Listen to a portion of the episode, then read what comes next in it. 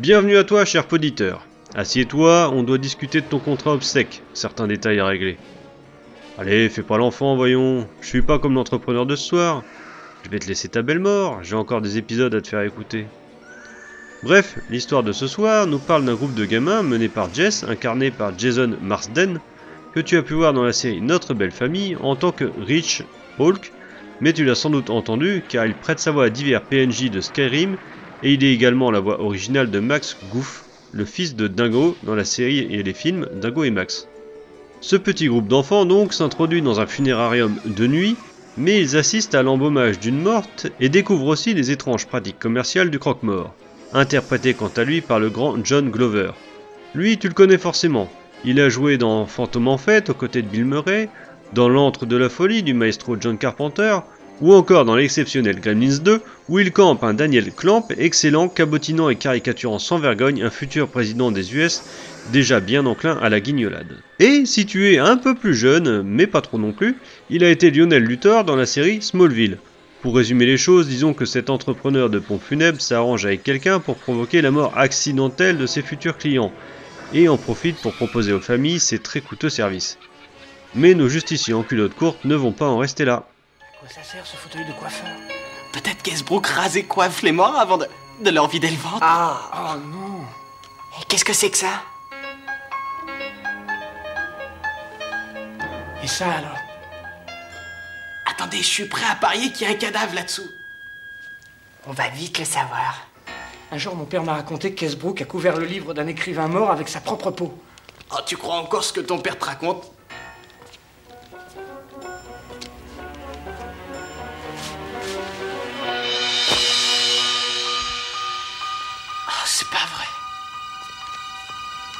Madame Groves, la libraire. Oh non Ça y est, là je vais vomir. Je savais pas qu'elle était malade? En tout cas, elle était sympa avec nous. Mais qu'est-ce que c'est? Oh, c'est sûrement Icebrook. Allez, on fiche le camp d'ici. Non, cachons-nous, cachez-vous.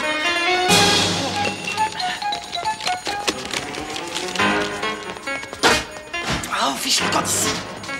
Non, là, amène-toi ici, vite. Dépêche-toi, entre là-dedans.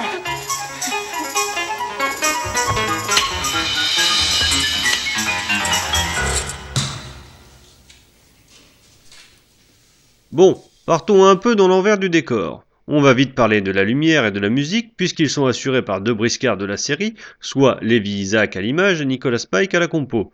Et les deux sont plutôt en forme dans cet épisode, il faut bien l'admettre. L'histoire a été écrite par Ron Finlay, un scénariste qui œuvrera encore pour les contes et qui s'y cantonnera. Mais pour un premier script, il a fait du bon travail. Quant à la réalisation, c'est Michael Toh qui œuvre. C'est sa seule réalisation hors documentaire, mais c'est aussi et surtout un monteur de talent.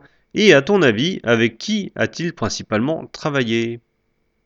Richard Donner, un homme à l'origine des contes pour ceux qui roupillent. Il a donc monté le fameux Donner's Cut de Superman 2, et aussi le très bon et très bien rythmé Small Soldier de Joe Dante. Ce qui m'intéresse particulièrement ce soir, c'est sa participation à Phantom en fête aux côtés de John Glover et aux Goonies en tant que second réalisateur ou assistant réalisateur de Richard Donner. Encore une histoire de famille qui explique le style de cet épisode et qu'il me fasse énormément penser aux Goonies. Oh, tu pourras être souriante. Je vais te rendre très belle.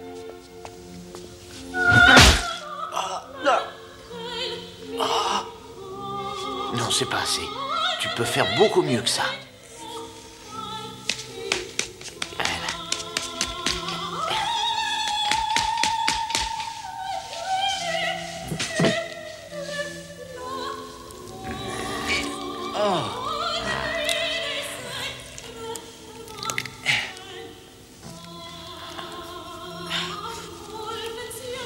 Tiens, regarde.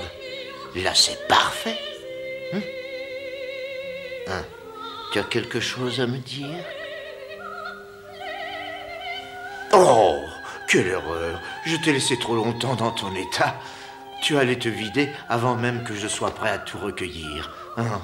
Lucie, Lucie, Lucie, Lucie, Lucie, Lucie, Lucie, Lucie. Je ne sais plus quoi te dire. La la la la la la la la. Oh, Lucie.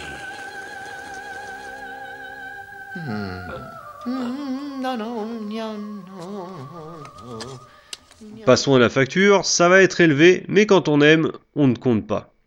Casting 2. Le groupe de Kid est vraiment chouette et fonctionne parfaitement. Ils me font penser, comme je l'ai déjà dit, aux Goonies. Et John Glover est aussi truculent qu'à son habitude.